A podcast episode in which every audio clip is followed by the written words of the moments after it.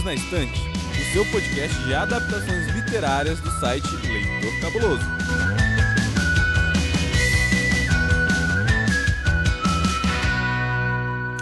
Sabia que tem livro? Na verdade, você já sabe, né? Porque provavelmente você já ouviu o episódio que a gente fez anteriormente para se preparar para assistir essa série. Então você sabe que é uma saga maravilhosa de alguns dos quadrinhos mais conhecidos no mundo, mais amada e tudo mais. E você também já sabe que essa temporada foi uma das melhores coisas que a Netflix produziu em 2022, na minha singela singela opinião. Eu sou Domenica Mendes e para falar aquele ultimato de especialistas que amam Sandman, eu trouxe de volta ele, o queridíssimo, o adorável Telo. Tudo bem, Telo? Tudo ótimo. Obrigado por me trazer de volta. Tô feliz que eu não precisei pular do prédio, porque a série não foi, né, assustadora, foi boa, então tô bem, tá, gente? Tô bem de saúde, tá tudo ótimo. É, a pressão era grande, Telo. Quis dizer que eu fiquei um pouco preocupada, assim. Eu tava assim falando, meu Deus do céu, isso aqui tem que dar certo, porque é muito importante pro Telo.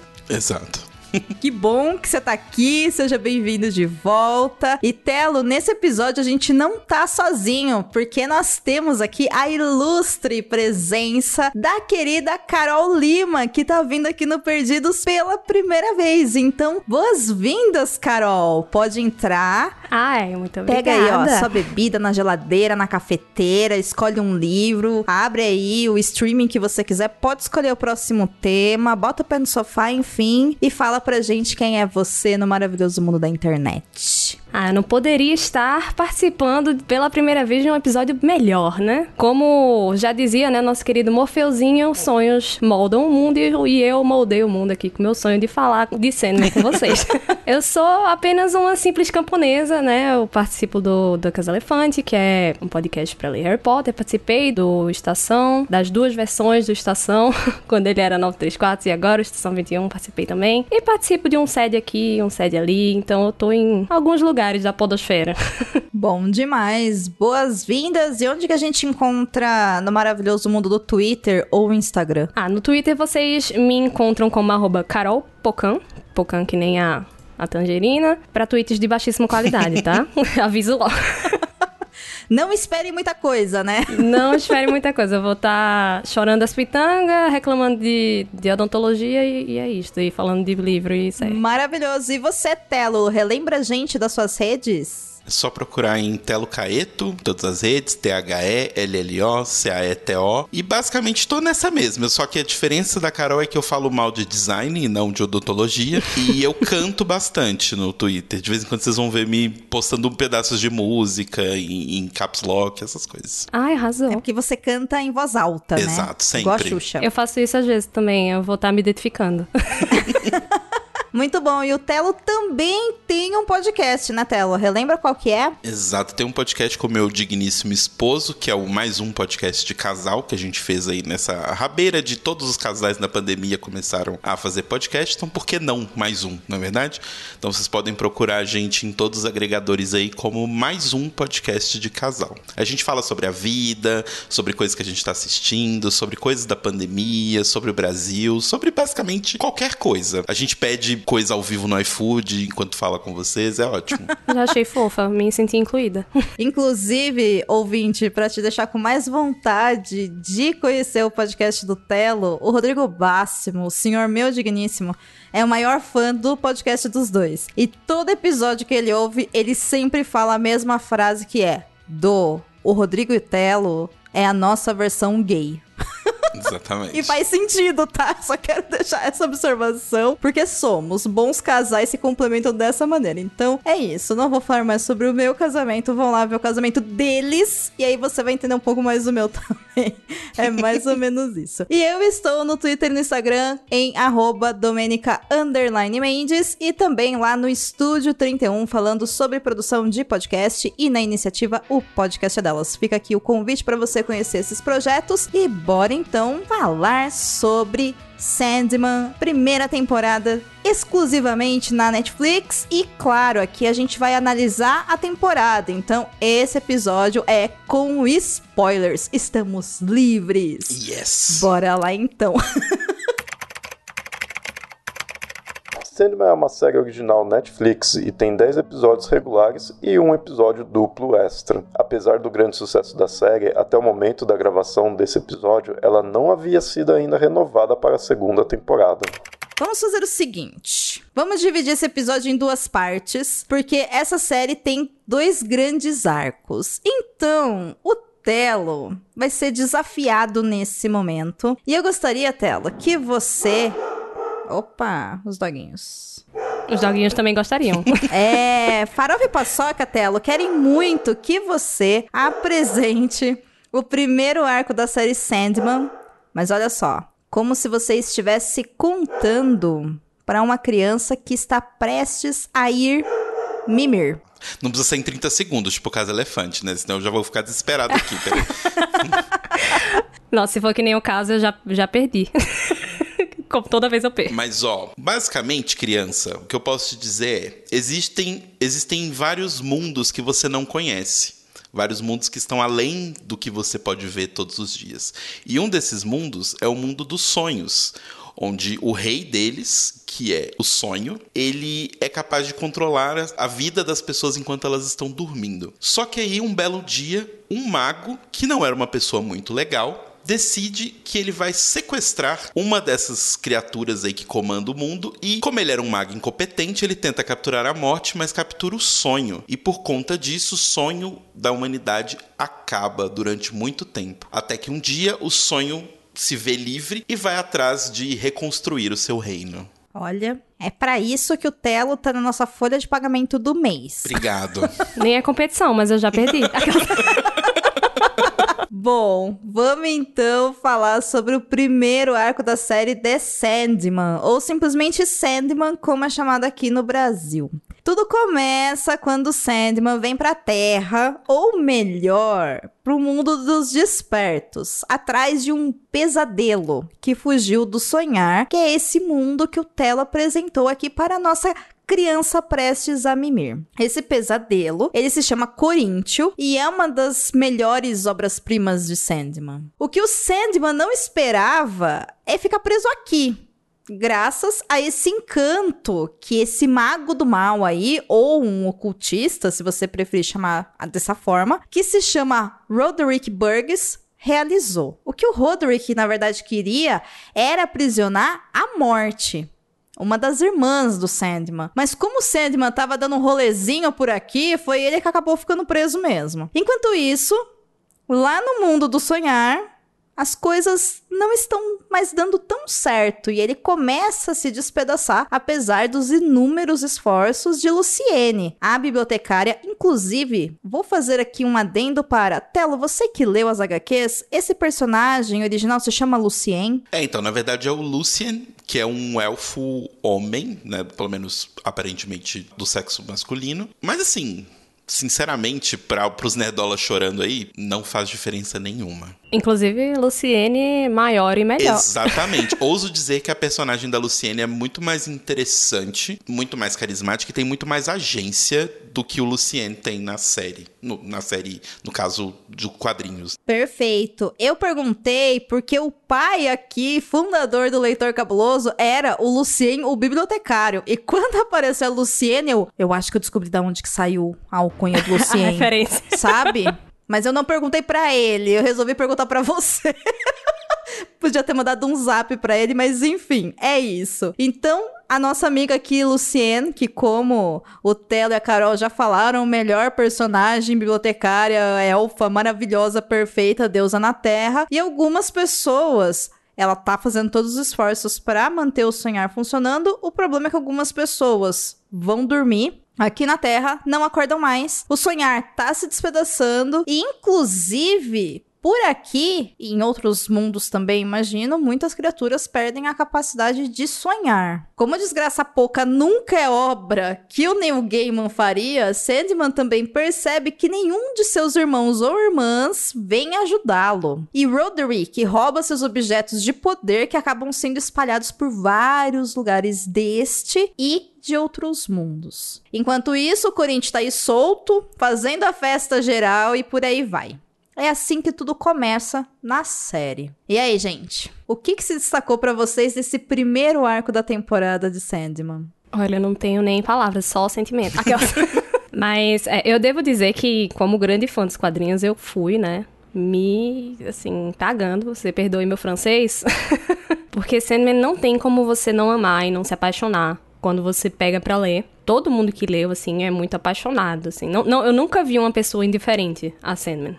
É sempre pessoas que são muito, muito apaixonadas, quem é fã. Geralmente era um, um negócio bem nichado, né? Graças a Deus está mais aí pro mundo depois da série. Mas eu fui muito apreensiva e eu me deparei com um negócio incrível. O carinho tá, tá visível. Sim. Na adaptação, nas páginas, como eles transpuseram as coisas e é, fizeram mais gay do que já era, né? Uhum. Então, eu, disso eu não vou reclamar. Mais gay, mais preto, mais feminino. Então tá ótimo. Sim, inclusive fica aqui uma menção rosa maravilhoso tweet, né? Tem muito gay no, no Sandman, claro, né? Se chama New Gaiman, não New Straightman, né? Então... Uau! É sobre isso. Cara, assim, eu ganhei o meu dia quando eu vi esse tweet. Eu falei, é isso aí, já que vocês querem trabalhar nessa operação, é desse jeito que a gente trata, né? Então, é, a representatividade também tá ótima e não tá forçada, né? Vamos combinar. Tá maravilhoso. Assim, o que eu acho que a série é muito inteligente, acho que a Carol vai concordar comigo, é que tem coisas que foram mudadas, sim, mas eu senti que tudo que foi mudado na série faz sentido pelo fato de ser uma mídia diferente. Sim. Por exemplo, é, até esse comecinho, né, que eu acho que é uma das coisas mais diferentes, assim, que é, primeiro que no começo você tem meio que uma cena pré-créditos ali, uma cold scene, explicando o que, que é o sonhar, explicando, né, que as pessoas vão para esse mundo dos sonhos. E no quadrinho, assim, não tem esse lubrificante. É, vai no seco, já chega lá no Roderick, já tá capturado. Já a mansão feia dele, caquética. Exato, já começa com o cara acordando na porta da mansão. E não tem o lance do Coríntio no quadrinho, porque na verdade não é bem que ele foi capturado porque ele estava na Terra na hora que foi feito o ritual, é outros motivos, mas acho que isso talvez entre em spoiler de coisas que pode talvez ter no futuro da série, então eu prefiro não falar. Mas saibam que ele foi capturado porque ele é um merda. Exato. É um boi lixo, né? O Telo já falou isso no nosso episódio de preparação. Entendi. Ele tava fazendo merda, então. Tava. E isso é uma coisa, inclusive, que me deixou muito curiosa, porque eu acho que Telo vai concordar comigo. Quando começou assim, eu fiquei, ué, tá, isso é diferente. Vamos ver onde é que vai dar. Só que pra ver onde é que vai dar, a gente vai ter que esperar muito.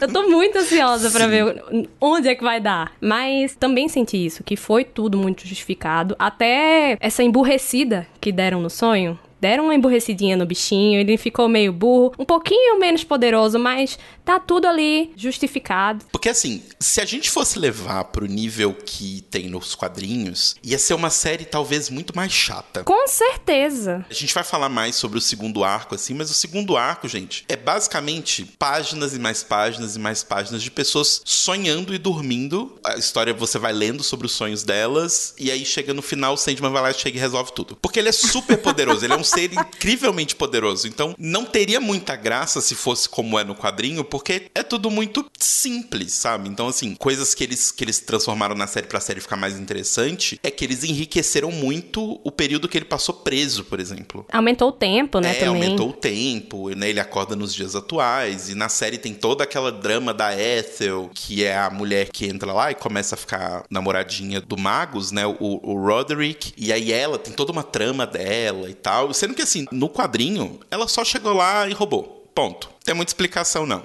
Ah, tem a treta do, do outro cara, né? Que era amante dele. Tanto que tiraram isso na série, né? Que era um, um capanga. Um capanga não, como fosse um sócio lá do, do Burgess. E ela era amante dele, sendo que ele, na verdade, era amante do Burgess também. Aí ele foge com ela. E ela depois foge dele. E o cara morre. E é uma cena super gore. Vixe. Sim. E expandiram a personagem dela. O Alex não é um personagem tão bonzinho quanto ele é na série. Talvez ele seja um personagem que deu uma contraída. Para dar mais espaço pra Ethel, eles diminuíram ele um pouco. Porque ele é tão filho da puta quanto o pai. Mas na série ficou meio uma coisa tipo, ah, ele é bonzinho, tadinho. Eu não achei não, viu, Telo? Eu, assim, eu acho que tá ali no subtexto e vai depender muito da interpretação de quem tá assistindo e da sua consciência, né? Com relação a isso. Mas eu fiquei o tempo todo pensando assim, eu entendo que seu pai é extremamente abusivo, eu entendo que você tem medo dele, eu entendo que você, enfim, é jogado de lado e que ele prefere o seu irmão, né, se eu não me engano, que morreu e tal, né? Tem isso, né? Ele quer na verdade, aprisionar a morte porque ele quer trazer o outro filho dele de volta à vida. Então, assim.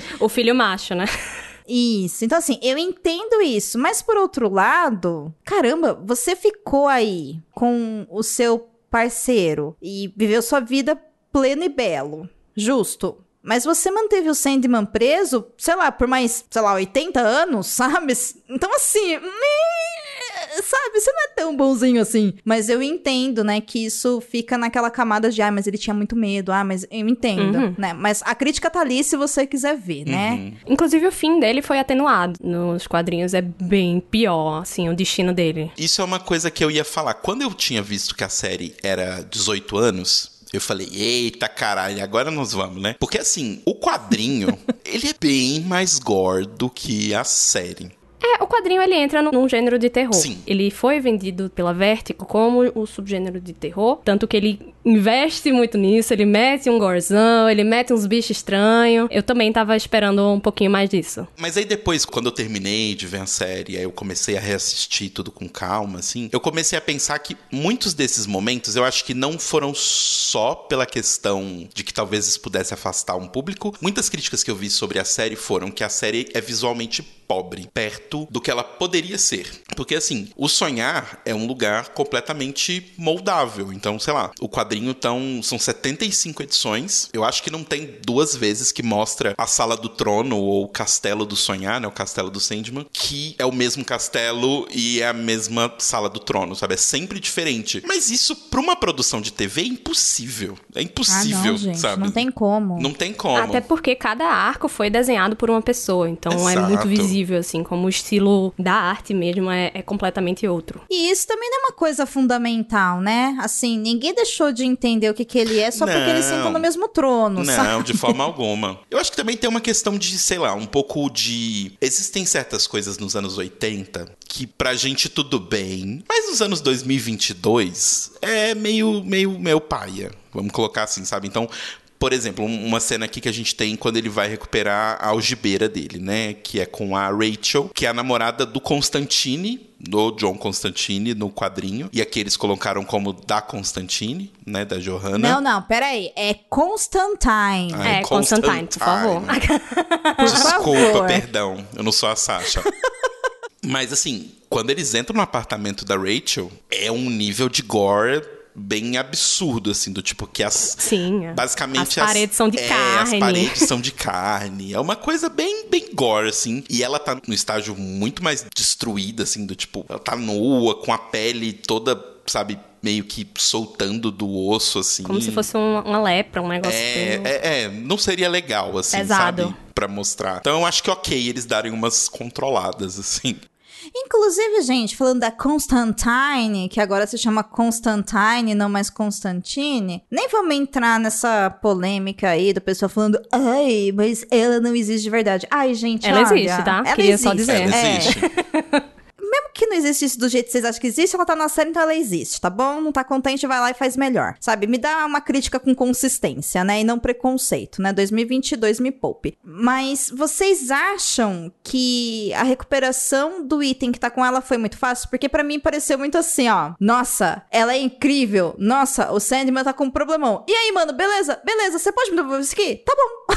O problema dessa algibeira não é do Sandman, não é do, do Morfeu. O problema é do Constantine, que ele tem que, do da Constantine, no caso, né, que no caso são pessoas lixosas, tem que olhar pra trás, tem que assumir seus B.O. Exatamente. Assumir, Assumir seus suas B.O. treta. É, tá. Não, o problema não é do Morfeu, sabe? É, é- ele só vai lá catar o negócio que é dele, mas quem foi que deixou a mocinha com tudo que era dela foi a Johanna. Inclusive que foi outra substituição maravilhosa de personagem. Sim. Porque nada contra o John Constantine, tá? Eu gosto muito dele, inclusive. Mas a Johanna, né, gente? Eu- ela me converteu. a igreja dela. E pelo que eu li, aparentemente teve um motivo até behind the scenes, assim, pra fazer essa troca, porque o J.J. Abrams tá há anos com um piloto de uma série do Constantine debaixo do braço, e aí ele não falou, tipo, cara, dá um help, tipo, não, não cria um John Constantine aí, porque vai que eu tenho a série aprovada ano que vem, significa que eu tenho que respeitar o seu cânone. Fala que é outro personagem, sabe, pra não me complicar. Perdeu uma ótima oportunidade, né? Mas graças a Deus que isso aconteceu, porque aí a gente ganhou uma personagem incrível que eu espero muito, muito mesmo, muito sim, que tenha um spin-off dela. Ia ser incrível, cara. Ia ser bem legal mesmo, tem razão. Ela teve uma aceitação muito boa do público. E por fim, Lucifer, né? Que meu Deus do céu! Eu não consigo imaginar Lucifer de outra maneira a não ser utilizando as roupas do Walter Mercado. Fica aqui mais um agradecimento ao Twitter. Né? Porque realmente, assim, cada vez que ela entrava em cena, eu falava, gente, mas é muito a roupa do Walter Mercado mesmo. Eu tô esperando ela falar Ligue Já o tempo todo, sabe? Eu acho que a minha vida nunca mais vai ser a mesma. Não, não vai. Mas, é, piadas à parte, que figurino maravilhoso, afinal, né? Walter Mercado, assista uma série dele na Netflix, o documentário, que é muito bom também. E o que, que vocês acharam? Porque o Telo, Carol, você sabe porque você ouviu o episódio, mas ele me ripou. Ele disse que tinha a maior batalha e que não haveria sangue nem armas. Batalha de repente. Cara, eu vivi por aquela batalha. E eu tava esperando que ia ser no último episódio, sabe? Eu falei, gente, esse negócio deve ser lá na frente. E chegou e eu. Sabe? E eu, meu Deus! E você gostou do? Puta que pariu, olha eu falando palavrão no podcast, é isso aí. Espero que tenham tirado as crianças da sala. Eu gostei muito. Eu gosto muito. Na verdade, eu gosto muito daquela atriz. Tenho um big crush por ela, quem não tem, que não está vivo. Nossa senhora, meu Deus do céu, que mulher é aquela? Nossa. E outra mudança que veio muito pro bem na série, né, Carol? Eu tenho muito mixed feelings, tá? Eu devo admitir com, com essa Lucifer, porque eu sinto que eu não encontrei o Lucifer que eu queria em canto nenhum, assim, nem na série a Bria não, eu, eu, eu amo, tá? Amo, amo, sou. Tenho crush também, mas eu sinto que eu queria um negócio mais boizão, que nem é no quadrinho, sabe? Mais andrógeno, mais over, assim. E ficou. Eu senti que ficou um negócio meio sóbrio. É, eu entendo. Ficou talvez muito sóbrio. Tá, eu não li, né? Então eu não sei. Mas assim, eu gosto muito dessa Lucifer por ela ser muito. Ela é muito sarcástica, né? Então ela trabalha muito nas sutilezas. É, Ana Maria Braga. Sim, Ana Maria Braga.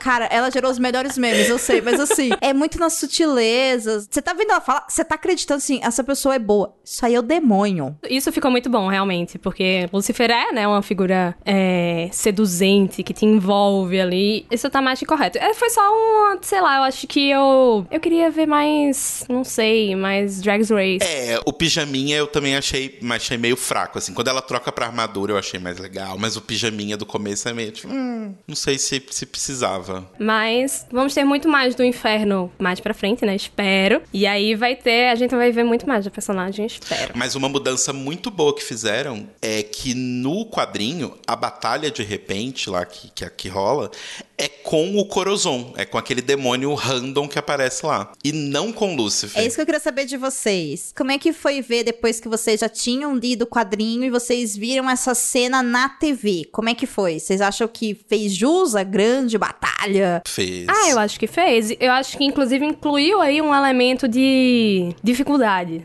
porque não é o, o, o, mestre do sonhar se trocando com um demônio qualquer. É o mestre do sonhar se trocando com um fucking capeta. Exato. Né? Um, com tinhoso. Então, eu acho que pra quem não leu e tá assistindo, fez. Não, eita porra, é agora.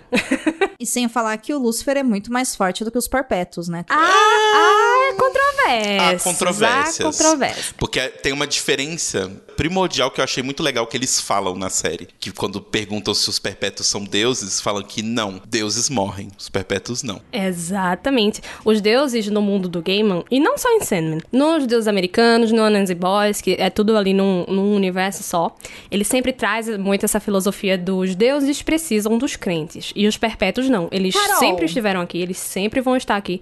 Enquanto houver vida no universo, eles vão estar, eles, eles são tá. independentes, sabe? Eu achei que em nível de força, não em nível de poder de existência, se é que dá pra dividir dessa maneira. Mas entendo. Aí, tipo, ao mesmo tempo que eles têm muito mais poder que os deuses, eles não podem interferir tanto, porque eles, o trabalho deles é servir aos humanos. Eles têm ética. Eles têm, diferente de alguns deuses, né? Zeus. Ética é uma palavra forte. É. Dado que veremos mais pra frente, mas ética talvez seja uma palavra muito forte. Tirando o desire. Eu só queria rapidinho falar do último item que ele recupera, né? Que é o Rubi. Para mim, aí foi o primeiro ponto que rolou um. Hum. Não sei.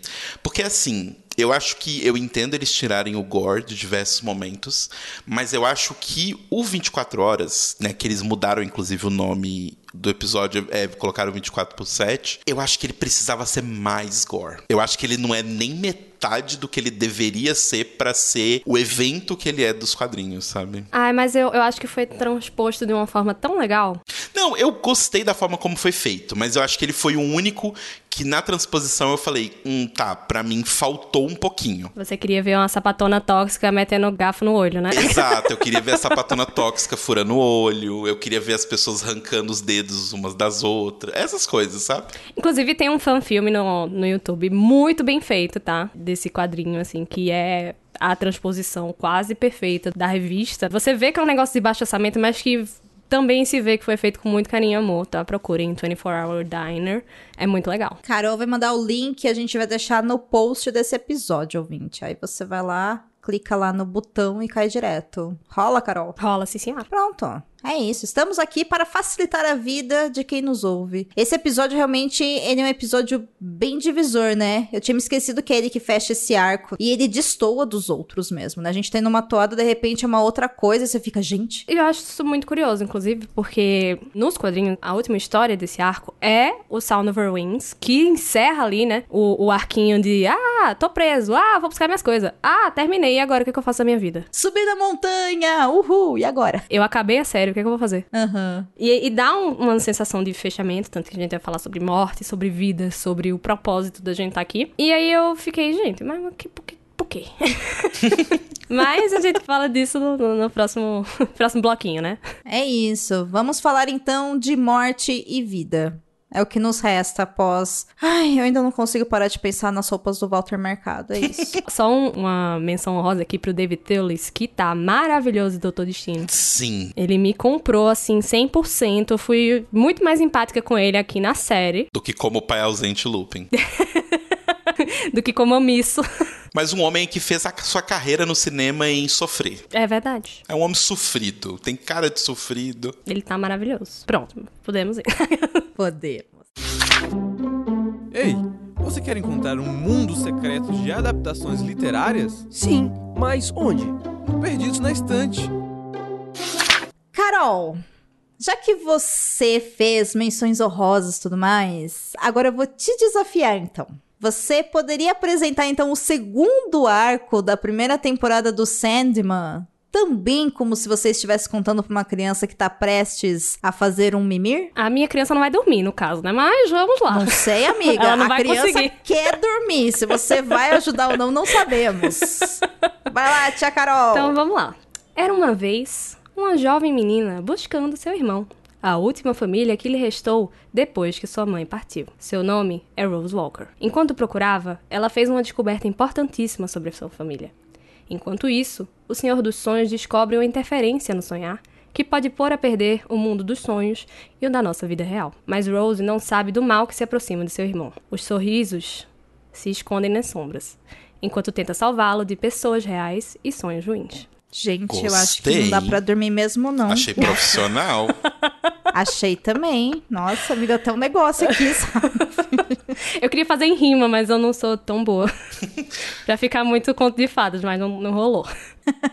Ficou ótimo. Então, relembrando o que aconteceu no segundo arco após esse episódio aí 24 por 7, que nós fechamos o bloco anterior comentando, Sandman recupera suas relíquias e acerta as contas com quem devia. E nós passamos então um dia com ele acompanhando sua irmã, a morte, em um dos, o que eu chamo aqui, um dos mais belos episódios já produzidos para a TV. Esse episódio é muito bom, é muito emocionante, é um episódio que dá pra você assistir solo várias vezes. É- ele é muito rico, eu acho ele incrível. Tô assim, eu assinando que embaixo, é um dos Dô. melhores. E esse episódio é a explicação aí pra quem nunca tinha lido Sandman de por que, que as pessoas amam tanto a morte, por que, que as pessoas sempre Sim. fazem cosplay da morte, porque ela é a melhor personagem desse negócio inteiro. Sim, e eu assisti esse episódio, eu falei, eu quero morrer e eu quero que seja assim, entendeu? Quando eu morrer, entendeu? Você não tá entendendo. Eu não aceito todo tipo de morte, entendeu? Eu vou ter que fazer uma negociação aqui, igual aquele amigo dele que a gente descobre, né, que tem um ser humano aí Sim. que recebeu uma dádiva, né, do Sandman junto com a morte, ou melhor dizendo, né, do Dream junto com a Death, e ele não morre. né? Então ele acaba vivendo aí durante esse episódio mais de 300 anos, o que eu acho que enriquece também muito esse episódio, porque a gente vai vendo as passagens temporais e a gente vai vendo como as coisas mudam, né? De 100 em 100 anos, muito, assim. Então é, é muito rico e tem, enfim, várias críticas envolvidas ali, tudo, de novo, né? Na cara, porém, não exagerado. E o mais interessante, eu acho, que é ver a mudança das pessoas. Esse episódio é um, uma revista, né, nos quadrinhos. Muito importante pra gente acompanhar o desenvolvimento de Sandman. Sandman é nada mais, nada menos do que um boy lixo aprendendo a ser gente. E nesse episódio fica bem claro como ele era um boy muito lixo e como ele acaba virando gente. Vira um boy menos lixo. É, um boy menos lixo. pra gente já ficar de olho no que vem por aí. Sim, o, o personagem dele evolui muito, né? Exatamente. E no quadrinho ele também acontece esse encontro após ele voltar da prisão. Sim, inclusive ele, ele é um pouco mais emocionado, eu ouso dizer, do que na série, mas aí eu acho que isso deixa espaço mais para ser desenvolvido mais pra frente. É importante porque a partir dessa história aqui a gente se liga na não linearidade da história, tá? Porque nos quadrinhos também não é contado de forma linear e a gente tem que tentar perceber a mudança do sonho antes e depois do cárcere dele. Inclusive, é uma coisa completamente diferente você ler Sandman na ordem de publicação e eu fui, já fiz a loucura de ler na ordem cronológica. E aí fica muito claro, assim. Legal. Bom, depois nós conhecemos a Rosie Walker, que a Carol já falou aqui pra gente na sinopse, que é uma jovem inteligente que sabe o que quer e tá em busca aí do seu irmão caçula após a morte da sua mãe. É nesse ponto aqui que a gente reencontra o Coríntio. Lembra o pesadelo que fugiu e veio pra terra e aí o Sandman tava atrás dele e aí ele foi preso e o Corinthians simplesmente sumiu? Um sorriso nas sombras. Exatamente. A gente também descobre que existe um Vortex que pode destruir o Sandman e a gente acaba acompanhando a Rose e a sua amiga Lita Hall. Basicamente aí a melhor amiga dela e é uma mulher que está ainda em um processo de luto porque o esposo dela sofreu um acidente e faleceu há pouco tempo atrás. Nós também conhecemos Gaut, que é uma pesadelo que não quer mais ser assim. E eu tenho que falar aqui de Gaut porque Gaut é uma personagem muito, muito boa, muito maravilhosa, muito emocionante. É a maior de todos. Eu também acho. É isso, gente. O segundo arco é isso. E claro, né? Com a volta do Corinthians, que tava aprontando um monte de coisa errada, uma hora o Sandman vai ter que acertar as contas com ele, né? Afinal de contas, não dá pra você largar aqui o maior pesadelo, né? Fazendo um grande culto a vários psicopatas e coisas assim literalmente. É muito legal, né? Como o Gaiman ele pega coisas que aconteceram de verdade. Inclusive, essa, essa doença do sonho é uma coisa que rolou de verdade, tá? Se vocês podem pesquisar, que as pessoas dormiam, não acordavam mais, também não conseguiam mais dormir. Isso do, do surgimento dos serial killers também, né? Que, para quem não sabe, é uma coisa recente. E ele junta aqui, né? Ele costura junto com a história dele. Eu acho isso muito incrível na escrita dele. E sabe uma coisa que eu gostei muito, assim, desse arco do, do Corinthians, né? Com o serial killer? Primeiro é o nome da convenção, né? Sim, a convenção de cereais. Sim, Serial Convention. Cara, genial. Mas muito legal que eles colocaram o gurizinho ali pra ele ficar, ué, mas é, cereal, não, não tenho o que comer aqui. Porque isso, na tradução, talvez a gente perca um pouco disso, né? Se a pessoa não tiver ideia ideia do que tá sendo falado. Mas ali colocando a criança, meu, assim, 10 de 10 porque ensina pros gringos o sentimento que a gente tem aqui, sabe? Eu me senti representada, assim, eu gostei muito. Enfim, gente, nesse arco, esse arco é, assim, eu tô pra dizer que eu gostei mais do segundo arco do que do primeiro, tá? Sim. O primeiro é uma grande, tipo, conhece esse mundo, o que que essas pessoas são, onde estou, né? Isso, e também, basicamente, é o Sandman atrás do, dos negócios sim, dele lá, sim. né? Será que eu estou em Alagoinha?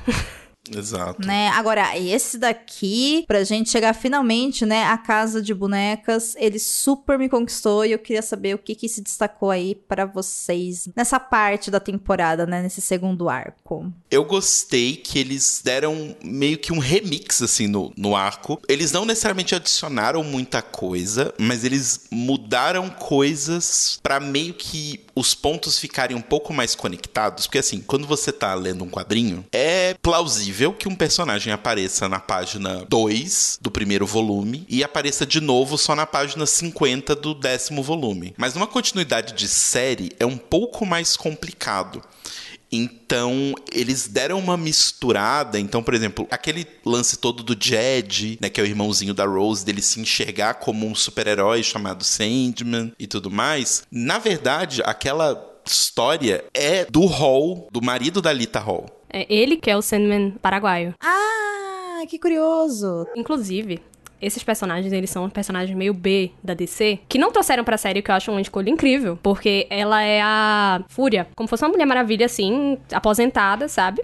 Que o marido morreu e, e eles foram pra esse, pra esse pedaço do sonhar. Isso vai ter Consequências. consequências exatamente. Inclusive, eu tô muito curioso de como eles vão adaptar pra série as consequências, porque como as coisas acontecem é muito diferente. Mas não tem como a gente explicar muita coisa, porque apesar de que a gente tá sem spoilers, a gente não quer dar spoilers do futuro. É, dos arcos que vem pela frente. Até porque eu acho que vão mudar muita coisa. É, e porque também vocês estão falando aí, enfim, da obra original, né? Então, Sim.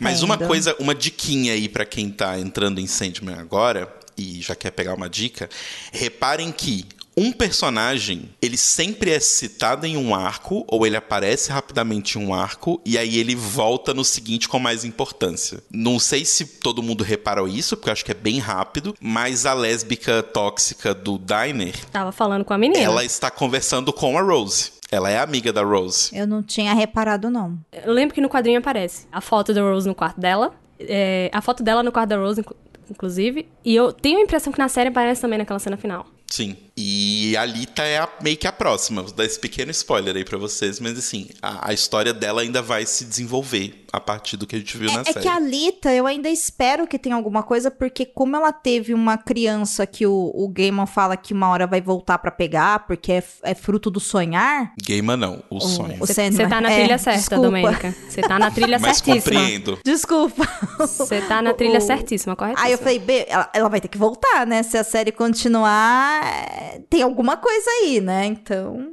Tem. Olha, eu muito Sherlock Holmes. Você tá muito mana CSI. Vai dar muita treta. Nossa senhora, gente. Tô muito cold case. Mas Ah. sim, uma coisa muito legal também é como eles transpuseram o. Eu achei muito fofas os sonhos do Jed. Ficaram incrível, assim. Sim. Porque o Doll's House, ele é um, um arco meio infantilizado, assim. A, a forma como ele é contada é pra parecer uma história de criança de verdade. Então a gente vai ter cenas da Rose misturadas com cenas dos sonhos do Jed. E eles transpuseram isso de uma forma muito legal. Tem um voiceover legal, tem um mundo ali de fantasia. E eu achei isso, que isso fez muito juiz, assim, a história. Mesmo mudando muita coisa. É, e tem uma poética que eu acho que é muito difícil você trazer em série. Eu, eu não acho que é um erro da série. Eu acho que é porque realmente é o lance do, de mudar de mídia, né? Porque, por exemplo, não sei se você reparou, Dô, mas quando tem o sonho da Barb, ela comenta com aquele bicho lá, né? Que fala, ai, o oniromante está à nossa procura, a gente tem que Sim. fugir do oniromante e tal. Então, quando você lê no, no quadrinho sobre os sonhos de todo mundo da casa, das bonecas, né? Que são todas as pessoas que moram ali na casa. Que literalmente são todos bonecas, né? Exato. Você vai percebendo que eles estão falando do sonho procurando a Rose, ou procurando o, o vértice, né, na verdade. No quadrinho ele demora pra entender que é a Rose, não é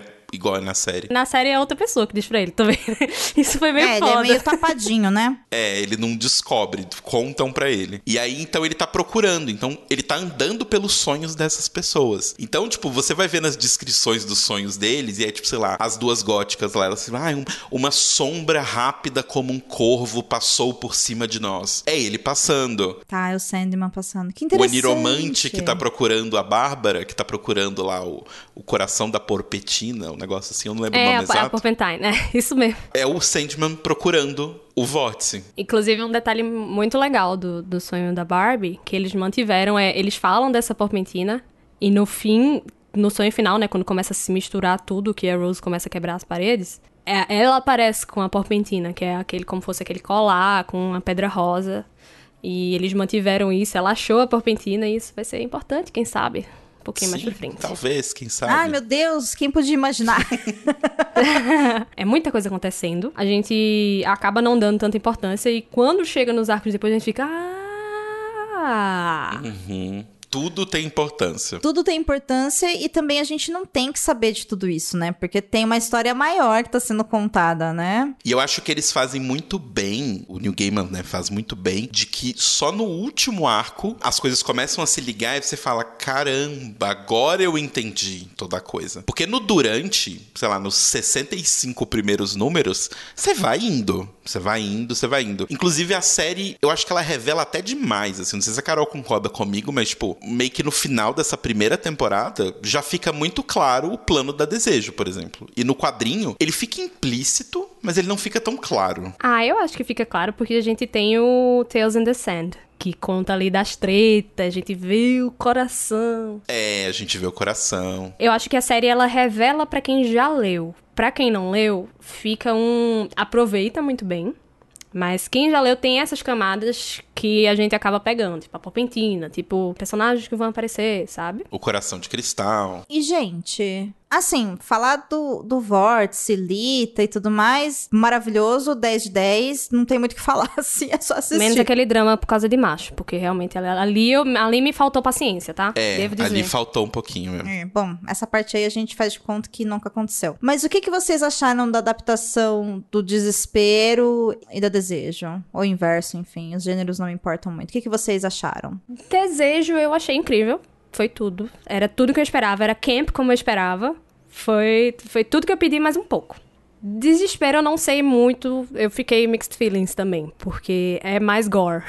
É, então, desespero é complicado, né? Porque a personagem original é basicamente uma personagem gordofóbica. ah, a personagem da série também ficou. A da série, eu não sei se foi, sei lá, eu wishful thinking, sabe? Mas eu achei que eles fizeram ela mais afogada nas roupas do que necessariamente gorda, muito gorda, igual é a desespero dos quadrinhos, sabe? E eu achei que, não sei, eu, talvez porque tem, né, tem uma pessoa interpretando e não só um desenho. Pode ser. Mas eu achei que ela passou bem a ideia de desespero sem ser tão gordofóbico quanto o quadrinho. Mas desejo pra mim foi perfeito, perfeita. Que inclusive isso é muito legal que a, a pessoa, né, que escolheram pra interpretar é uma pessoa não binária. Sim, importantíssimo. E eu achei muito legal porque uma coisa que toda vez que o Sandman, né, os irmãos vão se referir a desejo, eles sempre falam meu irmão e irmã. E na Netflix eles fizeram de um jeito que eu acho que até mais inteligente do que o Gaiman, mas assim, ao invés de falar sister brother, colocaram sibling. Sim, é porque era fim dos anos 80, né?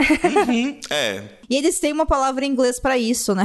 Esse que é o ponto, exato. né? Não é como se não existisse a palavra. É, bem antes de Elu, né? Já existiu o Sibling em inglês. E na legenda também fizeram uma localização, tá? Mas, assim, claro que a gente não tem palavras tão neutras, mas tentaram fazer. Até porque tira a binaridade também, porque mesmo que seja irmão e irmã, você tá falando que tem dois. Tem- é, e ele é sim. os dois, né? Sim, perfeito. Bom, então todo mundo conclui aqui que esse é o melhor arco dos dois, né?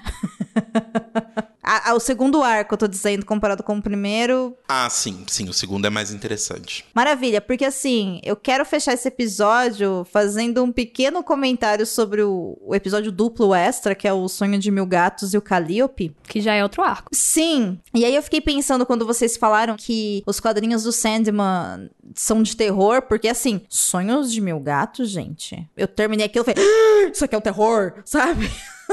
Rapaz, eu nunca mais vou olhar pros gatinhos igual, sabe?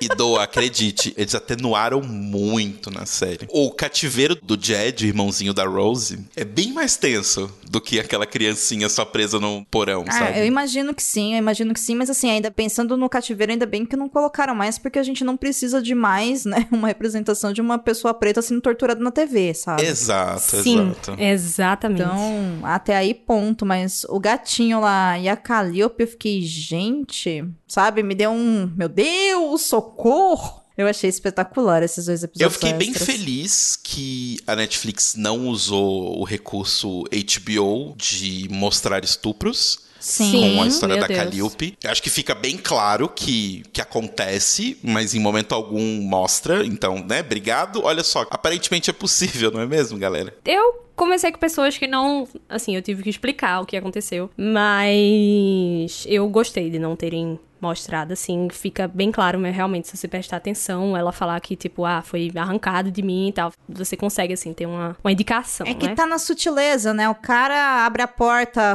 entra lá dentro, depois ele sai e tem um machucado no rosto dele. E ele senta e consegue escrever. Gente, por qual motivo uma deusa machucaria um mortal, sabe? Ou uma mulher machucaria o rosto de um cara? Ela tá se defendendo fisicamente, sabe? Não tem muito segredo, né? Mas que bom que não mostrou, super concordo. Chega de violência explícita, né? Ficou perfeito, assim. Calliope é uma das minhas histórias favoritas. Depois eu achei tenso, viu? Aquele final lá dos dois, lá, o Sandman com a Calliope. Falei, hum, tá bom. Então, eu gostei muito de como eles não atenuaram o fim do escritor. Porque isso foi um medo que eu tive depois que o depois que o Alex Burgess não teve o, o Eterno Despertar, né? Que tem nos quadrinhos, que era uma coisa que eu esperava muito. Sou viúva do Eterno Despertar até hoje. Todos somos. O escritor não, ele teve o fim que era dele mesmo, de, tipo, ter a cabeça explodindo de ideias e ficar louco.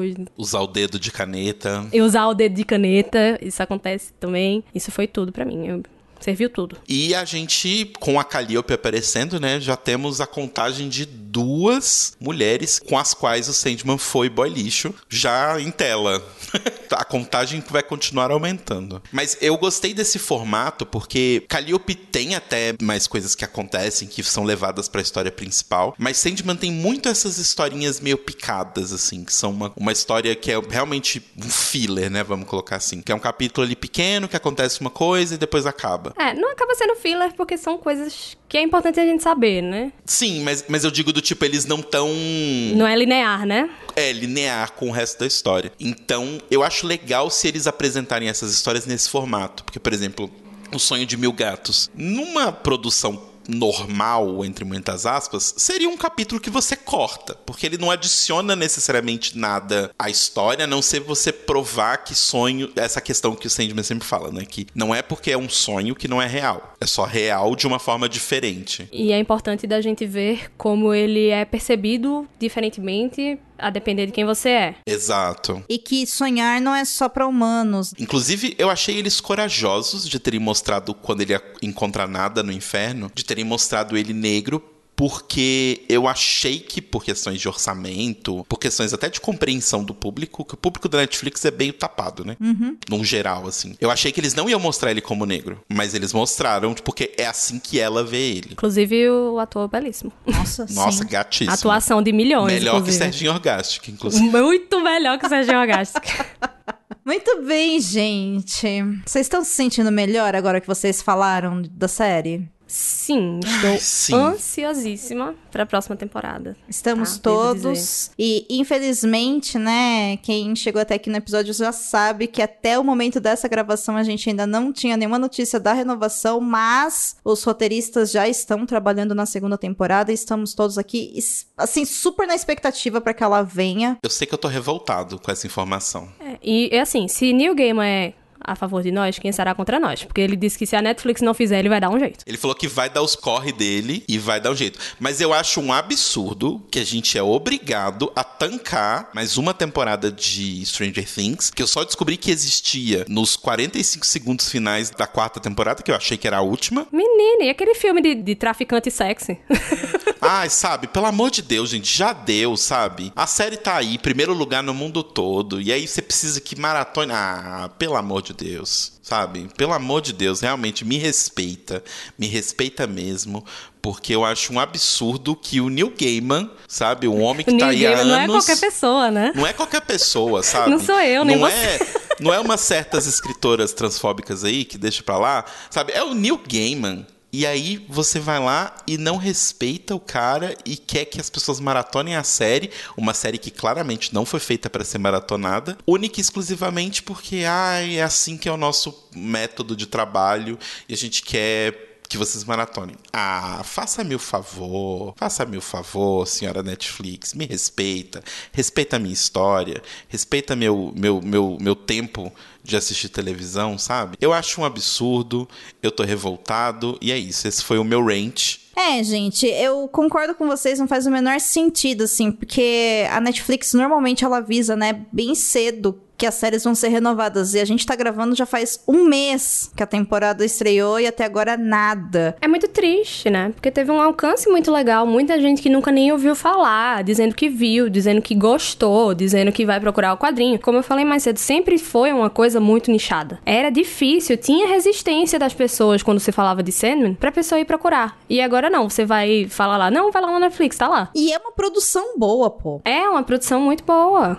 E, e, assim, considerando que foi feita na época da pandemia, gente. A gente tem um CG meio feio, a gente tem um CG meio feio, mas a história tá lá, sabe? O, o roteiro tá lá, as atuações estão incríveis, o casting tá perfeito. Eles conseguiram transformar um negócio que é muito difícil de fazer em série, em filme e tal. Eles conseguiram fazer, sabe? A parte mais difícil, que é adaptar Sandman pra roteiro, foi feita. Então agora, se eles não produzirem realmente uma palhaçada, o mais difícil já tá lá. Exatamente. Até porque não foi feita até hoje porque é muito difícil, ninguém sabia como ia fazer. Eu ainda não li, mas estou aqui curiosa para ler, porém muito mais ansiosa pela segunda temporada, confesso, porque eu achei espetacular. Só que assim, se for depender de Moá para ser renovado qualquer coisa pela Netflix com essa loucura de assista tudo em maratona, senão a gente não conta, e Netflix nada mais vai ser produzido. Porque assim, eu não vou parar 10 horas da minha vida para vocês entenderem que eu gostei, sabe? É muito complicado, Não é assim que né? funciona. É. A gente é 30 a mais Netflix, a gente tem que trabalhar, não dá para poder ficar maratonando coisa. Eu não sou 30 mais, mas eu tenho que trabalhar igual. Não, meu, eu tenho que dormir, naninha, lembra? Pedi para vocês falarem na sinopse de coisas para dormir, por quê? Porque eu vou voltar essa gravação e vou usar ela para dormir, entendeu? Você vai conseguir depois da minha sinopse? Não sei, Carol, estou um pouco na dúvida. Então, enquanto eu descubro isso, eu quero muito agradecer a presença de vocês. Esse episódio ficou maravilhoso, graças a vocês dois. Então, Carol, agora você já sabe o caminho da roça, o caminho da casa, então volte quando quiser. Muito obrigada pela sua participação aqui no Perdidos. Espero que você tenha gostado. Ah, eu adorei. Eu que agradeço pelo convite. Eu estava com meu coração apertado, querendo botar esses sentimentos para fora e agora eu estou, estou livre, livre estou.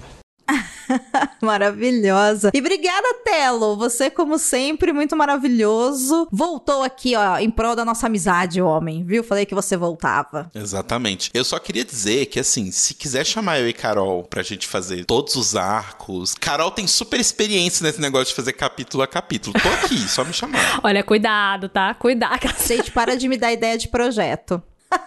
Ouvinte, espero que você tenha gostado desse episódio, que você tenha gostado da série, que você nos ajude aí no coro, porque o abaixo assinado, Netflix renova Sandman vem, entendeu? É isso, vamos lá apoiar o nosso gamezinho para que a segunda temporada exista. Enfim, comente nosso episódio se você se sentir à vontade para isso. Esperamos você na semana que vem com um novo tema. Fique bem, fique em segurança. Seja responsável nas eleições, por favor, e se cuide. Até o próximo episódio. E Um bons beijo. sonhos. E bons sonhos. Bons sonhos. Contribua para novos episódios do Perdidos na Estante em catarse.me barra leitor underline cabuloso ou no PicPay. Se você é das redes sociais, nos encontre em twitter.com barra perdidosestante e instagram.com barra perdidosnaestantepod. Você acaba de ouvir o podcast Perdidos na Instante. Apresentação: Domênica Mendes, Telo Caeto e Carol Lima. Pauta: Domênica Mendes. Produção: Domênica Mendes. Assistente edição: Leonardo Tremesquim. Capa e descrição da imagem: Amanda Barreiro. Esse episódio é um oferecimento especial dos nossos apoiadores: Airechu, Aline Bergamo, Alan Felipe Fenelon, Amauri Silva, Caio Amaro, Camila Vieira, Carol Vidal, Carolina Soares Mendes, Clécius Alexandre Duran, Daiane Silva Souza, Guilherme de Biase, Igor Bajo, Janaína Fontes Vieira, Lucas Domingos, Lu Bento, Luiz Henrique Soares, Marina Jardim, Marina Kondratovic, Moacir de Souza Filho, Nilda, Priscila Rúbia, Ricardo Brunoro e Rodrigo Leite. Contribua você também para novos conteúdos do site Leitor Cabuloso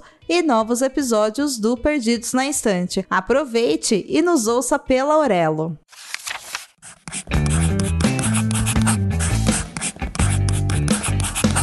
Esse podcast faz parte do site Leitor Cabuloso. Conheça nossos conteúdos em www.leitorcabuloso.com.br.